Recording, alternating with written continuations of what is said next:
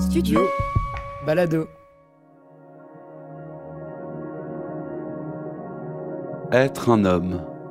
Un podcast qui donne la parole à des garçons homosexuels, des histoires intimes, à la première personne du singulier. Épisode 3 Areski parle au mur.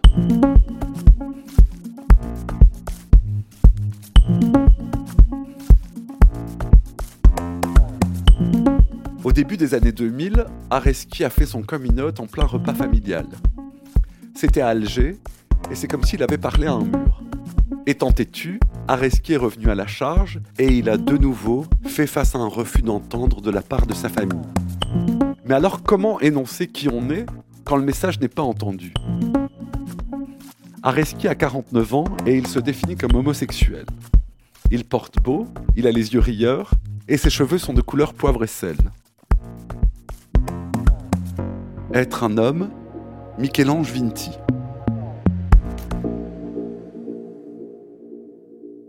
Début des années 2000, je crois 2001 ou 2002, et en fait, je sortais d'une grosse euh, déception euh, amoureuse, voilà, de mon premier amour, qui était Omar, euh, voilà, qui m'a fait me moucher dans les draps, qui, qui m'a mis le cœur dans le mixeur, etc. Et j'étais tellement loin, affectivement parlant, que j'étais quelque part euh, suffisamment inconscient. Je voyais pas en quoi ça pouvait poser problème, mais pour moi, c'était important pour mes parents, pour euh, expliquer les choses et remettre euh, l'église au milieu du village ou la mosquée euh, au milieu de- du village aussi, de dire, euh, écoutez les gars, moi, voilà, je suis peut-être le, bug dans votre système social, mais votre fils, au cas où vous l'aurez ignoré ou pas bien capté, mais moi, mon truc, pour le moment, c'est Omar. Et il se trouve que Omar, c'est un homme. Et, euh, et donc, c'était en plein repas. Il y avait de la shorba, il y avait euh, de la salade, de, la laitue, avec de la super bonne vinaigrette que ma mère fait, avec un peu de citron à la place du vinaigre et des choses comme ça. Et au fait, j'avais l'impression que c'était de le cinéma muet. En fait, les gens, enfin mes frères, mes sœurs, mon père, ma mère, les gens se passaient les plats, la corbeille de pain, etc. En disant, en parlant de la météo et euh, voilà, du prix de la baguette. Et plus ils m'ignoraient, plus j'augmentais le volume en disant Coucou, euh, votre fils est homosexuel. Il me disait euh, au bout d'un certain moment Oui, oui, oui, oui, on a un peu du mal à te suivre. Quoi qu'il en soit, ça va te passer. Le plus important, c'est que teins-toi sur la tête. Tu es nourri, blanchi. Pour le reste, c'est de la philosophie et c'est pas pour nous. Je crois que, à titre individuel, ils étaient tous euh, choqués. Ça a dû être euh, Tchernobyl ou le Big Bang euh, dans la tête de tout le monde. Parce que cet, cet événement, cette diarrhée verbale, cette logorée de l'époque, a dû juste euh, interpeller ma famille, chacun à titre individuel, de comment est-ce que je me positionne, comment est-ce que je me définis, je me dévoile au sein de ma famille et au sein de ce canevas social euh, sans trop faire de, de remue-ménage.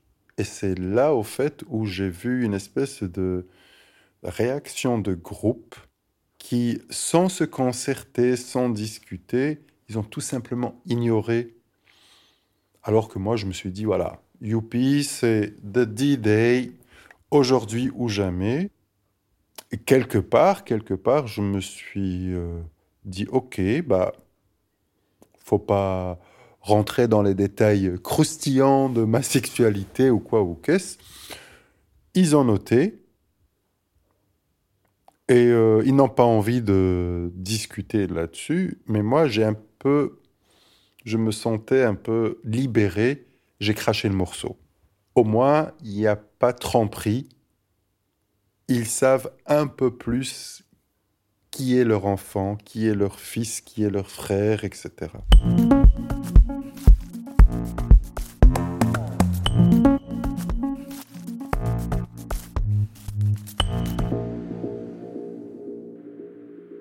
Un peu têtu, je suis revenu à la charge, évidemment. Euh, ma mère est revenue, euh, enfin, est venue me voir. Elle a rencontré Patrick. Patrick, mon amoureux d'aujourd'hui, d'hier, et voilà, le mec avec qui je partage ma vie en même aujourd'hui. C'est une femme ordinaire, plutôt de petite taille, euh, avec une corpulence, voilà, on voit bien qu'elle aime bien manger et qu'elle aime bien cuisiner, mais surtout, surtout, surtout, un détail qui, qui a changé ces derniers temps, c'est que ma mère s'est voilée, elle est allée à la Mecque il y a quelques années, et du coup, elle, euh, je sais pas, le, le protocole, je sais pas qui dicte ce protocole, mais à partir du moment où tu vas une fois à la Mecque, donc tu te voiles, etc., pour les besoins de, de l'entreprise pèlerinage, mais a priori, elle pouvait plus se dévoiler ou enlever le voile. Elle est venue me, donc me voir et euh, paradoxalement, alors qu'on était tous les deux stressés comme pas possible, que, enfin, voilà, que ça se passe bien, qu'il n'y ait pas trop d'esclandre, de scandales ou, ou de choses comme ça, j'avais aussi mis un point d'honneur à lui faire visiter l'appartement et à lui montrer, expliquer, voilà, les espaces en lui disant, voilà, ça c'est ta chambre, ça c'est la chambre que je partage avec Patrick, c'est notre chambre à coucher. En fait, j'ai toujours voulu, en mettant des mots clairs, fonctionnels, parfois crus, sur certaines choses, je voulais juste éviter toute ambiguïté et chasser ou rattraper un retard d'ambiguïté dans laquelle j'ai pu être quand j'étais en Algérie. Et ça s'est plutôt bien passé, le séjour avec ma, mère. Je crois que le premier séjour lui a fait le plus grand bien, euh, surtout en, en tant que mère. J'imagine qu'elle était rassurée que même si voilà, son fils est un, grand homosexuel, euh, bah, elle était quand même rassurée que finalement son fils, il allait faire ses courses, il allait cuisiner le soir, euh, rien de plus banal, rien de voilà. Il n'y avait pas ni cocaïne, ni euh, le grand bal masqué tous les soirs à la maison, loin de là. Et ça, d'ailleurs sa première visite s'était clôturée avec deux éléments ultra émouvant, c'est que d'abord, elle avait parlé de, de ses fausses couches avec Patrick. Dont elle t'avait jamais parlé. Non, non. Et je trouvais ça assez ahurissant et que rien que pour ça, ça nécessitait au moins 25 milliards d'années de psychanalyse. La dernière phrase que ma mère a dit lors de son premier séjour, avant de monter dans le train, c'était Ah ben la prochaine fois, Patrick, et elle s'adressait à Patrick, la prochaine fois, je rencontrerai bien ta maman. J'aimerais bien voir ta maman. Et elle a dit ça dans une ambiance, euh, enfin, dans un contexte bruxellois. Elle n'est pas à Bellecour, elle n'est pas à Alger, il n'y a pas la voisine euh, du quatrième à Alger qui épie et qui surveille les faits et gestes de tout le monde. Donc, je crois que ma mère était aussi dans cette espèce de... Elle avait très vite capté cette, euh, le bienfait d'être seule et d'être dans un environnement où il n'y avait pas le jugement. Elle était dans un contexte d'individu et pas de société ou de contrôle social. Studio Balado, être un homme.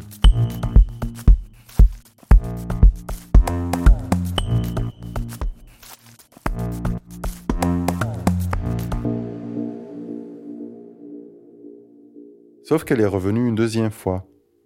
Et elle est revenue une deuxième fois, dix fois plus voilée, dans le sens où elle était beaucoup plus religieuse, elle insistait beaucoup sur les horaires de prière, les, euh, où est-ce qu'il y a une mosquée tout près, etc. Donc la deuxième fois, elle vient, et j'avais, enfin, j'avais juste notifié, comme on dit en anglais, qu'elle était, je sais pas, moins joyeuse, moins, moins à l'aise, et elle était beaucoup plus orientée euh, religion. Et alors, euh, la prière, et quand est-ce que tu vas te mettre à faire la prière, et ceci pour sauver ton âme, etc. Et je l'ai recadré gentiment, etc. Mais oui, ça ne s'est pas bien passé. Ça ne s'est mm. pas bien passé. Et je crois que voilà, ma mère s'est réfugiée euh, encore une fois dans la religion. N'empêche que bah, on l'a prise au mot. On dit bah, la fois précédente, il y a 5-6 ans, tu avais dit lors de ton premier séjour que tu voulais voir la maman de Patrick. Là, tu as rencontré la maman de Patrick, avec laquelle il y a eu euh, voilà, des échanges et tu semblais malheureuse. Qu'est-ce qui se passe? Bon, voilà. J'avais l'impression de revivre la scène de fin des années 90, début 2000, où j'ai crié à ma famille en plein repas Votre fils aime un homme, etc. Sauf que là, on était juste ma mère et moi, chez moi, dans un living, et on a tout remis à plat. On a tous les deux vomi notre vécu, nos rancunes, etc. On a discuté jusqu'à 4 heures du matin, on a pleuré tous les deux. Et j'avais l'impression que c'était, enfin, malgré la, le tragique de la situation, j'avais l'impression de, ouf, enfin, enfin une vraie rencontre avec ma mère en tête à tête. Mais sauf que, je sais pas, mon enthousiasme, mon, mon, spleen, mon, mon état d'esprit était vite balayé par l'attitude de ma mère le lendemain. Euh, on avait parlé vraiment jusqu'au petit matin. Puis le lendemain matin, au petit déjeuner, je vois que ma mère était habillée, qu'elle avait déjà petit déjeuner, lavé sa tasse, etc., fait sa prière, et euh, surtout qu'elle avait un visage fermé, et c'est là où c'est parti complètement en couille. Et je, parce qu'elle m'avait posé la question, je me rappelle, c'était un vendredi. elle me dit, oui, il faut quand même pas que je rate la prière du vendredi, il faut que tu m'amènes à une mosquée. Et moi, j'ai, voilà, j'ai dit, écoute, t'es pas, avec tout le bordel que demande voilà, le visa, les ambassades d'Algérie, du Belgique, de machin, avec tout ce qu'on a dépensé de temps, d'énergie, d'argent, tu vas pas me demander d'aller t'emmener à la mosquée du coin. Tu es là pour voir ton fils. Je sais pas, par, par désespoir de cause ou par euh, envie de clarté, j'ai pas, pas beaucoup synthétisé ma pensée, j'ai juste craché. Euh, ma mère, maman, Yimma, en arabe, Yimma, tu n'as pas l'air heureuse ici. Si tu es venu pour chercher des mosquées à Bruxelles et pas voir ton fils, c'est peut-être pas nécessaire de rester plus longtemps que prévu si tu veux abréger ton, séjour. Et euh, connaissant ma mère qui est digne jusqu'au bout du nez, elle m'a dit euh, Oui, bah, je crois que c'est mieux pour tout le monde. Je crois que je vais abréger mon truc, si c'est possible. Et voilà, sur un coup d'honneur, j'ai été euh, sur Internet, j'ai clapoté deux ou trois fois, euh, deux, trois clics, je trouve un billet d'avion. Voilà, je réponds à ma mère, ok, y a pas de souci, je modifie ton billet et tu rentres à Alger dans deux heures. On saute dans le prochain avion. Et j'ai mis ma mère dans un avion et on s'est plus revu depuis. C'était Être un homme, un podcast documentaire de Michel-Ange Vinti. Tous les épisodes de la série ont été enregistrés dans mon salon à Bruxelles pendant l'été 2021. La musique originale est signée David Federman Clément Berman a réalisé le mixage. La production, elle, a été assurée par Julien Barbier. Merci à Jérôme Casanova, Temba Bébé, Céline Mariage et Philippe Moquel pour l'accompagnement éditorial. Un témoignage, un commentaire ou une expérience à partager, écrivez-nous à l'adresse studio-studiobalado.com. Vous pouvez soutenir le développement d'une deuxième saison d'être un homme via le lien buy me a coffee slash être un homme en un mot. Être un homme est une production du Studio Balado, association sans but lucratif, avec le soutien de l'Èche-Fine de l'égalité des chances de la ville de Bruxelles. Merci infiniment pour votre écoute. À bientôt.